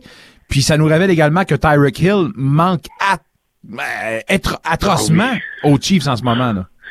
Oh oui, mais Tyreek Hill, c'est pas euh, c'est pas retenu. Non, il y a un petit tweet euh, alors qu'on était sur la dernière séquence offensive. Mark West, Vendez, Cantling. La passe était parfaite. On avait fait une mauvaise couverture du côté des Eagles. Il était tout seul échappe le ballon. Il n'y a aucune, aucune raison d'échapper ça. Euh, ça fait aucun sens. Euh, le jeu d'après, encore une belle passe à 4 et 25. C'était un premier jeu. Watson euh, qui connaissent quand même un bon match, mais c'est pas supposé être en receveur numéro un, a échappé le ballon aussi. Colin, c'est plate pour un gars comme Pat Mahomes que hier a vraiment bien joué honnêtement, mais le nombre d'échappées du côté de ses euh, receveurs, même Travis Kelsey à la porte début qui échappe le ballon, un fumble, on voit rarement des trucs comme ça. Euh, ben, il faut se le dire, il y a vraiment un manque du côté des Chiefs, puis euh, punch à l'attaque, c'est vraiment la position de receveur. On, on est capable de camoufler, on a un bon jeu au sol et tout ça, mais on est rendu à la semaine 11 et on parle encore de cette problématique-là. On s'en va bientôt en série. C'est quelque chose qui peut effectivement ralentir les Chiefs cette année. Puis je comprends qu'ils sont 9-1 puis ils ont remporté cette rencontre-là, mais je suis sûr qu'à la table à dessin puis derrière des portes closes, on n'est pas nécessairement satisfait. Euh, de la facilité d'avoir atteint Jalen Hurts hier. Puis écoutez, là, il y a eu plusieurs reprises, euh, je regardais les reportages, euh, la ligne offensive, la ligne défensive pressait à 4 et non à 5, puis pourtant passait à une passoire dans cette ligne euh, offensive-là. Est-ce que ça t'inquiète pour la suite des choses, et surtout pour une équipe qui aspire encore une fois aux grands honneurs? Non, ça m'inquiète pas. On jouait contre probablement le meilleur joueur de, de ligne défensive, celle de Chris Jones. Euh, on s'est fait peut-être surprendre sur des blitz improvisés, des demi de coin, tout ça. C'est peut-être juste une mauvaise lecture de la part de la ligne offensive. Par contre, je dois leur donner crédit à la deuxième demi, aucun sac du corps, presque pas de pression. Ils ont vraiment écouté ce que les coachs ont dit. Je lève mon chapeau au groupe d'entraîneurs-chefs d'ailleurs du côté des Goats qui se sont ajustés rapidement pour aller chercher cette victoire-là, très difficile sur la route. Pour la reste de la saison, ça m'inquiète pas. Euh, moi, c'est Jalen Hurts qui m'inquiète. Euh, je l'ai vu courir hier et je me suis dit non, lui, il n'y a aucune chance qu'il est à 100%. Il n'est pas explosif comme qu'il l'est. Il est efficace, surtout avec le fameux euh, du corps. Mais euh, sur certaines passes, c'était difficile. Puis non, il est vraiment pas à 100%. C'est plus là-dessus que je m'inquiète. Aaron Rodgers qui vise un retour à l'entraînement d'ici deux semaines. Est-ce que tu y crois? Est-ce que j'y crois? Oui, Rogers, euh, effectivement, euh, c'est, de la magie, mais je pense qu'effectivement, c'est un magicien. Euh, oui, je crois qu'il va revenir. Tout dépend, par contre, du dossier des Jets, qu'on n'arrête pas d'accumuler des, des, défaites? Là, Zach Wilson n'est pas seulement le second, il est vraiment sur le banc. Ce sera Tim Ball et Trevor Simmons qui seront dans l'alignement vendredi contre les Dolphins. Zach Wilson va être chez lui ou en haut dans les estrades. Euh, on a besoin de Rodgers, mais on est quand même dans une conférence très difficile. Il faut aller chercher absolument une victoire dans les deux prochaines rencontres pour espérer de continuer à se battre en rentrant en série. Si tel est le cas, oui, je vois un retour de Rodgers, peut-être plus à la semaine 17 d'après moi, là, fin décembre. Je parlais euh, de gager un vieux 2, je vais te reposer une question d'investissement, puis je peux pas croire que je parle de ça. Mais en ce moment, dans l'AFC West, le résultat des Chiefs, qui sont à 7-3 maintenant, vous avez les Broncos qui ont remporté leurs quatre derniers matchs, sont à 5-5, deuxième de cette division-là. Si tu avais un vieux 2 à investir, est-ce que tu mettrais que peut-être, peut-être les Broncos pourraient rattraper au premier rang les Chiefs? Ils vont, je crois, les rattraper. Il se passe quelque chose avec Sean Payton. C'est vraiment son équipe. Euh, Russell Wilson n'a peut-être pas les grosses statistiques, mais il est efficace parce qu'il a lancé seulement quatre interceptions cette année. Donc, on, ne commet pas de revirement. Aller chercher la, division, je serais surpris. Par contre, être à un match, deux, je crois que c'est possible, euh, alors qu'on a peut-être plus euh, d'offensive du côté des receveurs, surtout Cortland Sutton, qu'on parle beaucoup de lui dans les dernières semaines. Euh, c'est à suivre, mais ça reste que la division appartient aux Chiefs. Oh my, oh my. En fin de semaine, c'est la Thanksgiving, l'action de grâce américaine, un gros buffet en partant avec euh, les matchs 3 ce jeudi. Comment tu vois cette grosse fin de semaine? Un rendez-vous, un happening et à ne pas manquer pour euh, tous nos amis américains. Oui, absolument. C'est tellement un gros week-end très, très important. Beaucoup de familles qui vont se retrouver euh, aux États-Unis. Puis même au Canada, de plus en plus, on la célèbre quand même comme les Américains. On a trois matchs jeudi. Euh, dans le jour un petit peu moins intéressant, malheureusement, Packers-Lyon, s'entend que ça devrait être euh, d'un côté, soit celle des Lions qui sont en feu à 4h25. Rivalité, même peut-être un petit peu moins présente cette année entre Washington et Dallas. Même chose, les Cowboys devraient gagner facilement. Mais le jeu du soir m'intrigue beaucoup. Les Seahawks contre les Niners, c'est jamais gagné d'avance. C'est une grosse rivalité depuis plusieurs années dans la division ouest euh, de la nationale. Euh, Geno Smith est un cas incertain. Euh, du côté des Niners, là, on est revenu en force deux victoires de suite, mais il faut quand même faire attention au jeu au sol du côté de Seattle. Ça, c'est le match qui m'intrigue le plus et le match qui tombe heureusement le jeu du soir, alors que pas mal tout le monde va pouvoir le regarder. Matt Canada, congédié, pas surpris du tout? Aucune surprise, ça prenait vraiment un changement, surtout quand ta défensive accorde seulement 13 points et que tu perds, il n'y a aucune raison de perdre dans la NFL quand tu accordes juste 13 points. Martin Saint-Jean, je suis sûr que tu vas célébrer, euh, célébrer ça en grand. Tu as pris congé à part de ça jeudi. Passe un beau fin de semaine de la Thanksgiving américaine. Bon jeudi. On se donne rendez-vous mardi prochain. Hey, toujours un plaisir. Bonne semaine tout le monde. Salut mon ami. Martin Saint-Jean, mesdames, messieurs, pour l'instant, on fait une pause au retour. On parle basketball féminin avec notre amie Rosanne Joly, entraîneur-chef du programme des GGs de l'Université d'Ottawa. Merci de nous joindre. Merci d'être avec nous. La célébration du sport, une seule façon de le faire dans la capitale, ici même, in the vestiaire.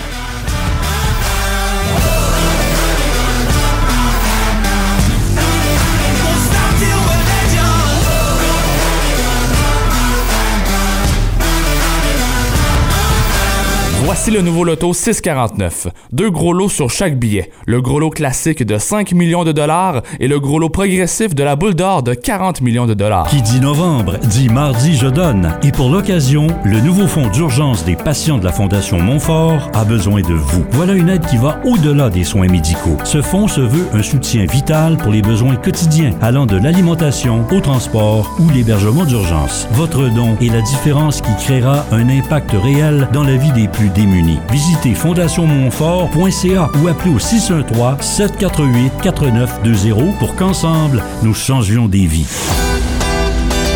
Vous aimeriez participer concrètement au développement d'Unique FM, votre radio communautaire? Si oui, je vous invite à participer à l'Assemblée annuelle du 22 novembre prochain à 19h à l'école élémentaire Horizon Jeunesse à Vanier. Si Unique FM vous tient à cœur, venez consolider son présent et construire son avenir.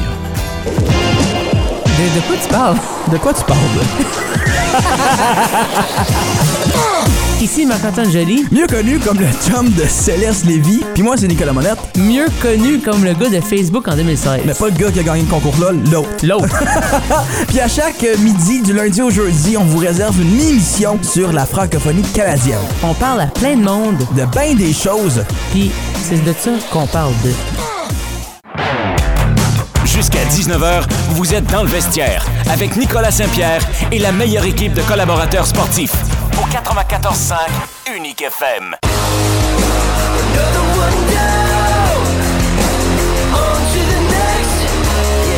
Salut, ici Thomas Chabot des sénateurs d'Ottawa. Vous êtes dans le vestiaire 94.5 Unique FM. Thomas Chabot qui se rapproche d'un retour. Il y a un match cependant sur nos ondes. On attend vendredi prochaine rencontre contre les Islanders de New York. C'est un match qu'on vous propose évidemment avec toute l'équipe. On y sera. Euh, entre-temps, une journée de congé aujourd'hui, pas de match national de hockey. Ça vous tente, par exemple, de mettre, de vous mettre du soccer sous la dent. Le match retour entre le Canada et la Jamaïque pour la Coupe des Nations. Alors, en ce moment, le Canada qui mène avec cette victoire de 2 à 1. On sait tous que les points ou les buts marqués à l'étranger valent plus. Alors, on est en bonne position. Le match a lieu à Toronto. Euh, il y a de plus près de nous l'équipe des GGs de l'Université d'Ottawa. On parle évidemment de basketball féminin qui n'a pas raté euh, ce rendez-vous très prisé, c'est-à-dire le- les matchs d'ouverture à domicile pour cette nouvelle saison. Euh, deux victoires convaincantes à part de ça, 74-56 contre Brock et 70-62 contre Lakehead. Très heureux de pouvoir lui parler et certainement une entraîneur-chef très heureuse de la performance des siennes. Rosanne Joly, bonsoir, comment vas-tu? Bonsoir, oui, ça va bien. Tu as entièrement raison. Quand même très satisfaite de mon équipe. Deux grosses victoires décisives. À part de ça, c'est quand même des, sans parler de domination, ben, des matchs euh, que vous avez menés euh, à bout de bras du début à la fin. Là. Oui, euh, ouais, j'étais pas. En fait, J'allais dire, j'étais pas trop inquiète pour le week-end, euh, mais c'est pas c'est pas vrai. Là, je vais me reprendre parce que c'est ça, on a encore beaucoup de choses à, travailler, puis on a encore beaucoup de travail sur la cohésion d'équipe. Là, comme je comme j'avais mentionné la dernière semaine, on est une équipe avec euh, huit euh, huit nouveaux membres, donc euh, faut apprendre à jouer ensemble. Mais mais je pense que ce qui s'est passé ce week-end, c'est ce qui devait se passer. Là, je j'espérais vraiment pas en, en perdre une des deux, surtout que c'est des équipes de d'autres conférences, donc on les affrontera pas de nouveau cette année. Dans, dans ton point de presse d'après-match, je te dis que tu as parlé d'ajustement euh, entre euh, votre approche de vendredi à celle de samedi. À quel niveau vous avez dû faire vos ajustements? Oui, ben Brock, dans le fond, euh, il y avait des, des, des, défensives différentes. Là. Ils ont amené un zone 3-2. Euh, il y avait un triangle les deux. Euh, il y avait plusieurs sortes de défensives différentes. puis je trouvais qu'on s'était super bien adapté de ce côté-là. à chaque fois que à chaque fois qu'il y avait une, une, défensive différente, les filles sur le terrain se sont vraiment bien adaptées puis ont été capables d'appeler le jeu qu'ils devaient appeler. puis ça a vraiment bien fonctionné défensivement, le vendredi, ça avait quand même bien été. On a atteint chacun de nos objectifs. On essaie vraiment de, de, garder l'équipe adversaire en bas de 60 points. Euh, par contre, il y avait une, athlète qui, qui, avait quand même bien performé le vendredi puis qui avait terminé avec 24 euh, points. Euh, Brock ont une excellente athlète aussi, puis on gardait un œil sur elle. Donc, au moins de ce côté-là, on, on a tenu euh, notre plan de match, là, puis euh, la meilleure joueuse de Brock, on l'a tenu sous, euh, sous son point, sous sa moyenne de points finalement. Donc, si on parle de performance défensive, il y a un adage au hockey qui dit qu'une bonne, puis on me le dit souvent ça, une bonne défensive nous permet de créer beaucoup plus d'offensives. Est-ce que cet adage-là est le même au basketball et est-ce que tu fais partie justement des, des adeptes de cet adage-là? Oui, oui, oui, ça, oui, c'est euh, au basket. En fait, pour mon équipe, c'est exactement ça aussi. On dit souvent que dans le fond, notre, euh, notre identité, ça, ça vient vraiment de la défensive. Euh, puis c'est ce qui crée nos opportunités à l'attaque. À chaque fois qu'on est capable de créer des revirements, en moyenne ce week-end, je pense qu'on avait au-dessus de 20 revirements pour l'équipe l'équipe opposée, avec avec notre pression sur le ballon, avec la pression tout terrain. puis la plupart de ces revirements-là ont été ont été avec avec donc, euh, donc oui, on a la même philosophie, euh, du moins avec mon équipe. Dans, la performance globale de ton club, laquelle statistique te saute le plus aux yeux ou laquelle des statistiques te satisfait le plus, même si on a quand même une petite tranche du début de saison? Là? Euh, ben, la pression de ballon, donc encore le, le, nombre de revirements provoqués. je suis vraiment satisfaite de ça. On commence à augmenter notre pourcentage de lancer qui est, en, qui est encore en bas de notre objectif. Euh, on, on est encore là, juste euh, au-dessus du 30 On veut, on veut se rendre près du 40 euh, puis Je pense pas que c'est l'équipe adverse qui provoque ça. C'est vraiment encore nous qui apprend juste à jouer ensemble sur le terrain puis être confiante dans les lancers qu'on prend. Euh, mais les, les revirements, je pense qu'on va terminer probablement dans une des meilleures équipes encore au pays en termes de, de revirements provoqués pour l'autre équipe. On n'arrêtera pas de se répéter semaine en semaine parce que, euh, écoutez, euh, elle ne cesse de performer. Shashkin, 21 points dans le deuxième match, 17 points dans le premier match. Euh, je comprends que, puis, puis on peut se réjouir, mais est-ce j'imagine tu vas me dire oui, là, c'est très important quand même de pouvoir partager la tarte ou de répartir un petit peu plus offensive. Oui. oui, ben. comment vous allez faire ça? Euh, ben, en fait, on l'a vu plus le samedi. Euh, le samedi, presque notre 5 partants avait, avait 10 points et plus. Euh, donc, il y avait vraiment plus une contribution le samedi. Je pense le fait que Brock, on jouait un zone, ça nous a forcé à distribuer la, balle un peu plus.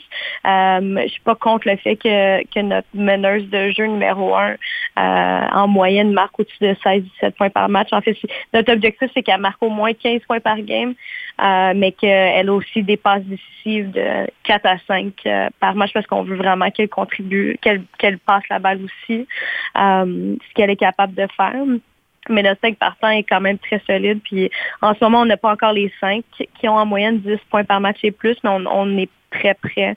Euh, c'est ça notre objectif. Puis on est encore, on est aussi capable de contribuer. Euh, des les, personnes qui sont en substitution, là, qui arrivent du temps. Euh, Ariane Saumur disait en, point de presse après la rencontre, It's great to feed off one another and to rely on your teammates, parlant de la structure défensive. Euh, pour revenir à ça, mais sans vouloir se répéter, l'importance d'avoir une cohésion et surtout des atomes crochus en partant pour un vestiaire et ce qui assure pas nécessairement, mais ce qui vous donne beaucoup plus d'outils pour avoir des succès. Euh, par moi, cette déclaration-là, puis qui en dit, en tout cas, quand même beaucoup sur l'état d'esprit de ce vestiaire-là. là oui, euh, on mise vraiment beaucoup là, sur euh, sur l'atmosphère d'équipe. On a des activités d'équipe à chaque euh, à chaque mois. puis on a on a vraiment nos valeurs qui sont proches de notre cœur. on les mentionne quand même très souvent de semaine en semaine. puis je pense que c'est c'est beau de le voir sur le terrain aussi. Puis j'ai des amis qui ont participé, qui sont venus voir les matchs, puis des membres de famille qui m'ont qui m'ont dit la même chose. que c'est vraiment beau de nous voir jouer.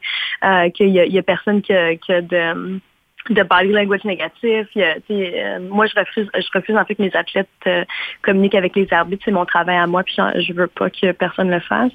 Euh, fait que je, je promouvois vraiment ça au travers de l'équipe. Puis la défensive d'équipe, c'est vraiment basé sur la confiance. Puis je pense que c'est de là le commentaire de Ariane, parce que Ariane va souvent défendre les meilleures gardes de l'autre côté, mais sachant qu'elle a la possibilité de se faire battre, mais qu'une de ses coéquipières va être derrière elle, puis qui va l'aider pour empêcher un panier facile. Euh, c'est pas ce qu'elle a vécu dans les dernières années euh, à son autre école. Euh, donc, je pense qu'elle elle, s'adapte bien dans notre dans notre système. Je pense qu'elle apprécie le l'effort de, l'équipe en entier. un, vestiaire tissé serré. Comment ce voyage à l'autre bout du monde, au Japon, a aidé à, créer ça rapidement? Je comprends qu'il y en a peut-être qui vont dire pas nécessairement d'aller au, bout du monde pour avoir cette cohésion-là, mais de te retrouver quand même, pour, pour certaines, pour la plupart, j'imagine, tu te retrouves ailleurs complètement de ton élément. Comment ça, ça vous a aidé à souder justement ces liens-là rapidement? Oui, puis on en parle encore. Euh, de moins en moins, on en parle encore. Euh, qu'on en fait référence. Puis, tu sais, veux pas, on a vécu quand même euh, 10 à 11 jours dans un Airbnb.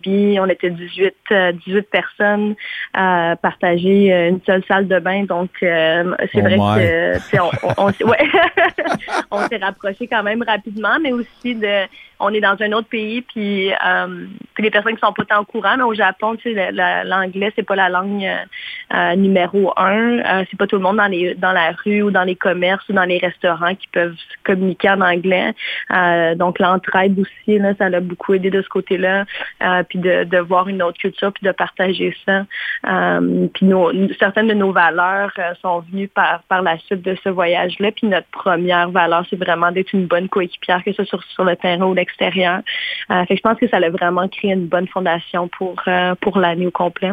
Vous retournez sur la route en 20 semaines avec deux affrontements, Nipissing et Laurentian. Quel genre d'affrontement on doit s'attendre?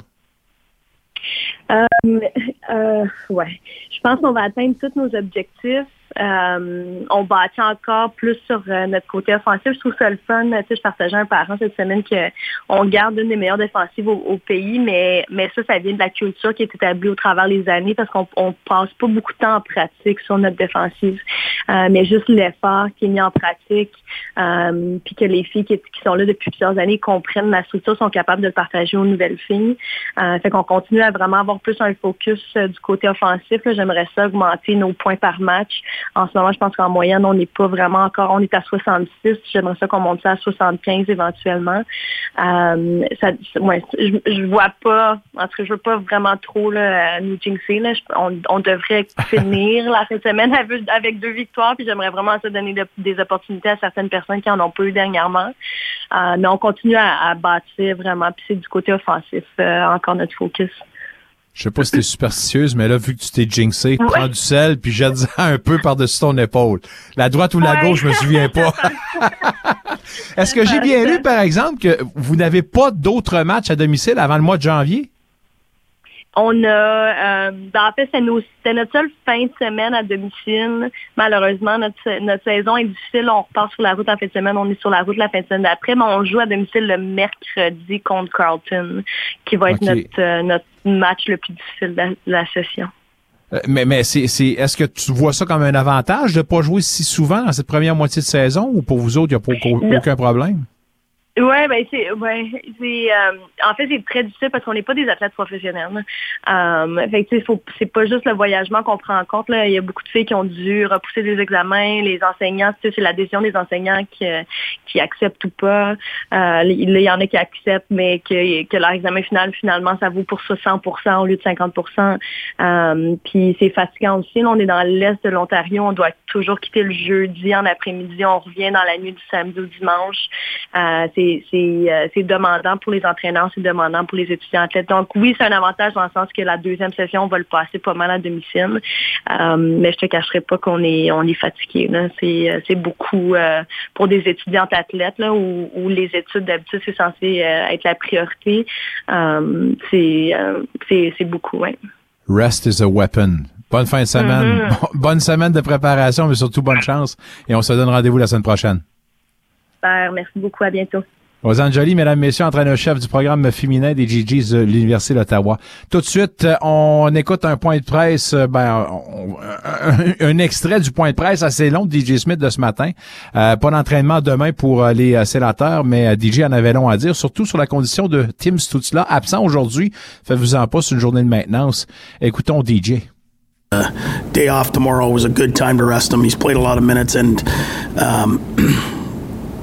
you know, the, the schedule's about to really pick up here. So this is probably the last chance, um, you know, for him to really get fresh, and then uh, away we go. So I expect him full practice Thursday.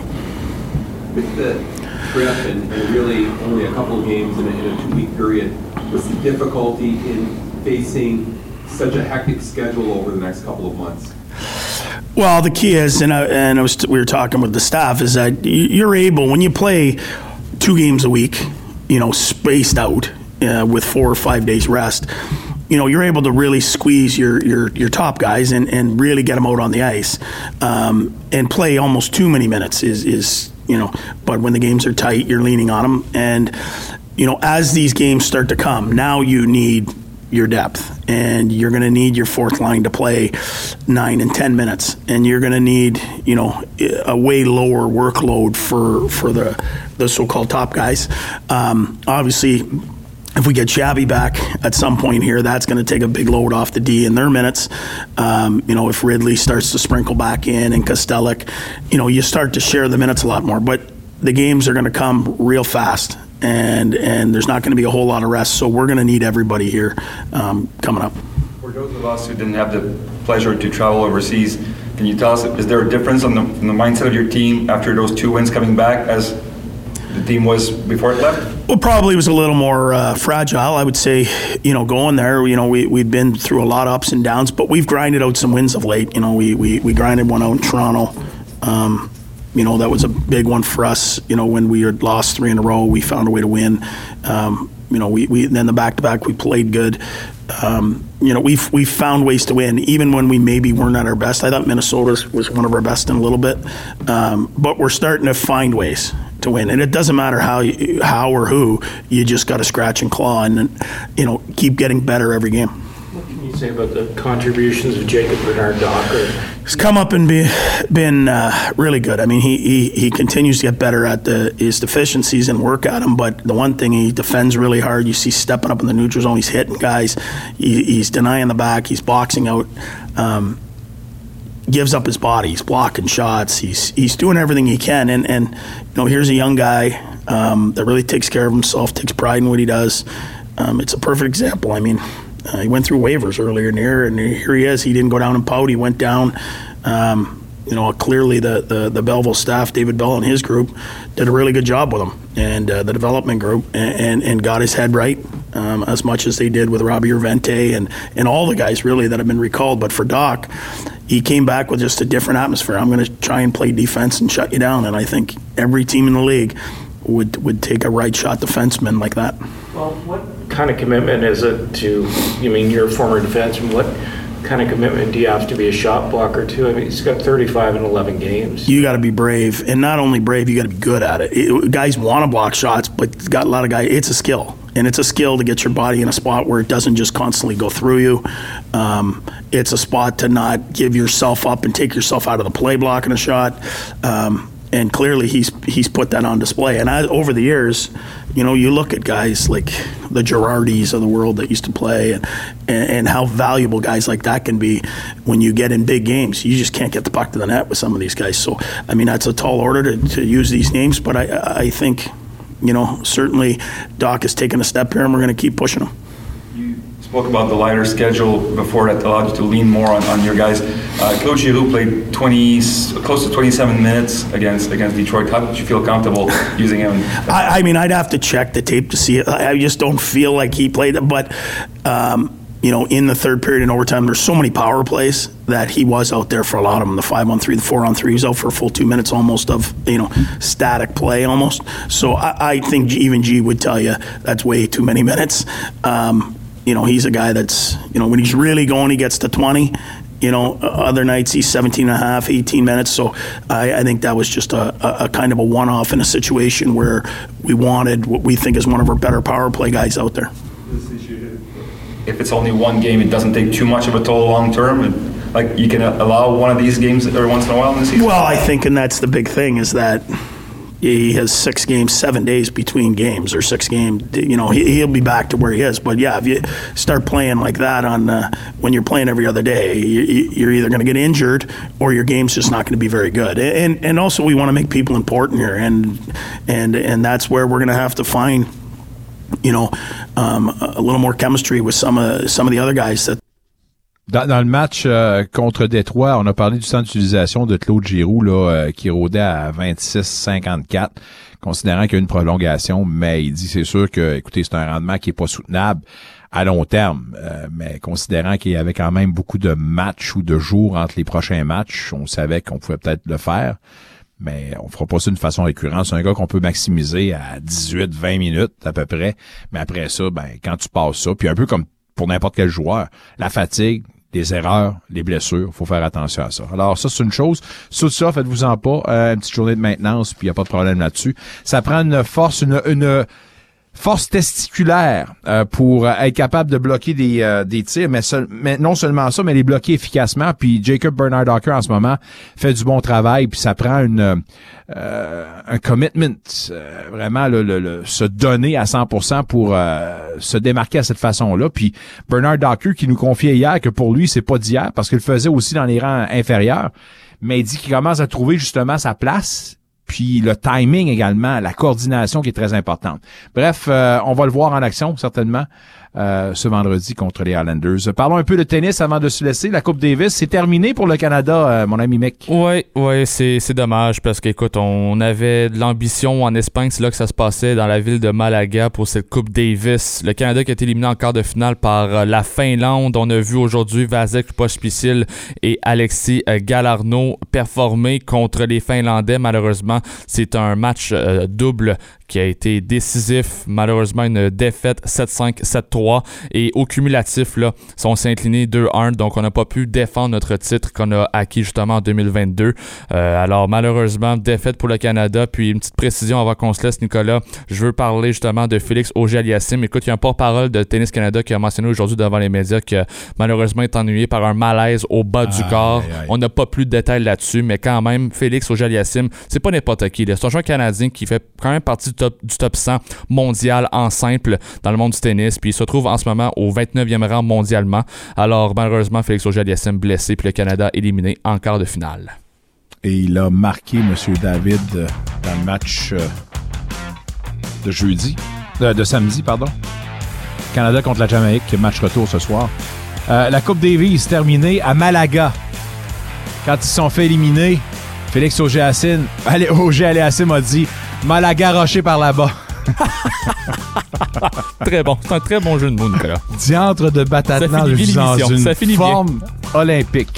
Hey, merci à tous nos invités. Rosanne Joly, Mick Lafleur qui était aux tables tournantes aujourd'hui, Martin Saint-Jean, Marc Schreiber, Pierre Gros, Renaud Lavoie et Ellie Ankou des Bills de Buffalo. Mon nom est Nicolas Saint-Pierre. Vous n'avez pas eu la chance de nous écouter en direct. Vous avez la chance de nous réentendre puis faire n'importe comment avec n'importe qui à part de ça.